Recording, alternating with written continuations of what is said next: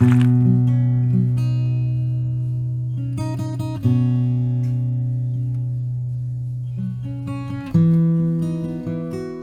dia, minhas amigas, bom dia, meus amigos. Eu sou o Saulo Monteiro e está começando mais um episódio do nosso Café com o Espiritismo. E eu quero te perguntar como você tem estado hoje, hein? Eu desejo do lado de cá, sinceramente, que muito bem. Mas olha, se não foi possível estar bem hoje, se não tem sido possível estar bem, calma, viu? Não se cobra tanto, faz parte do ciclo. Tenta ao menos não ficar mal por não estar bem. Como sabemos, as ideias espíritas são antigas, de todos os tempos e povos praticamente.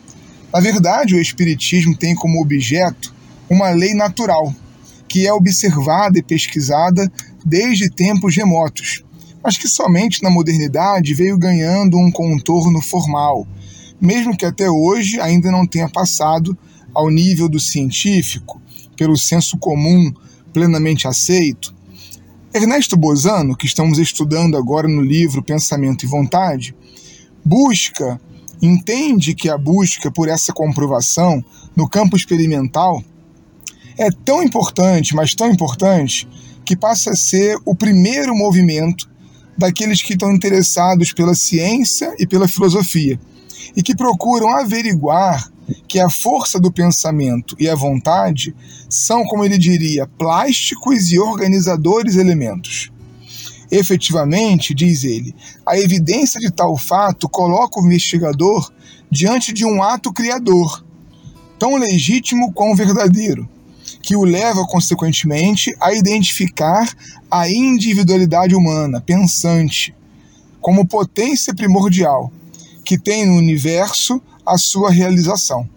Repara na centralidade aqui desse pensamento, minhas irmãs e meus irmãos.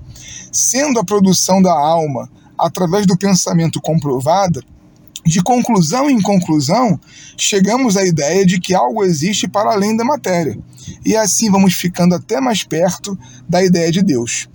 Sobre as forças do pensamento humano, um velho alquimista chamado Van Helmont chegou mesmo a formular nitidamente, diz Bozano, a teoria das formas pensamento, da ideoplastia, da força organizadora. Ao demais, atribuiu-lhes existência efêmera, porém ativa. É assim que ele se expressa. O que denomina espírito do magnetismo não são espíritos que nos venham do céu e muito menos do inferno, mas provenientes de um princípio inerente à criatura humana, tal como a faísca que da pedra se desprende. Graças à vontade, o organismo também pode desprender uma pequena parcela de espírito, que reveste forma determinada, transformando-se em ser ideal. Depois desse trecho aqui, nós podemos agora depreender que nem toda capacidade humana precisa ser mediúnica para ser espiritualizadora.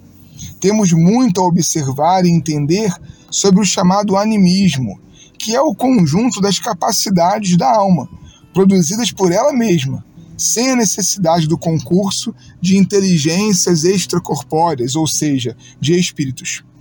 Convém insistir, diz Bozano, nesta circunstância a saber, que as afirmativas de Van Helmont a respeito das propriedades objetáveis do pensamento e da vontade não eram meramente intuitivas, mas fundadas na observação de fenômenos incontestáveis aos quais muitas vezes assistiam esses pioneiros do ocultismo, posto que foram amadurecidos por tempos para interpretar devidamente o que empiricamente constatavam. Também não é menos verdade entre esses alquimistas, amigos e amigas que nos ouvem aqui, de cinco séculos atrás, os encontros com determinadas teorias das propriedades dinâmicas do pensamento e da vontade que em nossos dias apenas começamos a estudar com métodos mais rigorosos e científicos. Nesse livro, então, que estamos estudando, começando a estudar, aliás, vamos nos concentrar no entendimento das propriedades do pensamento humano, na tentativa de demonstrar que as forças medianímicas são uma potência da alma. ele conceberá a imaginação, a abstração e a comparação como capacidades que dominam as manifestações do espírito, delas decorrendo todos os intervalos, inventos e descobertas, inspirações e criações do gênio. Um forte abraço e até o próximo Café com o Espiritismo.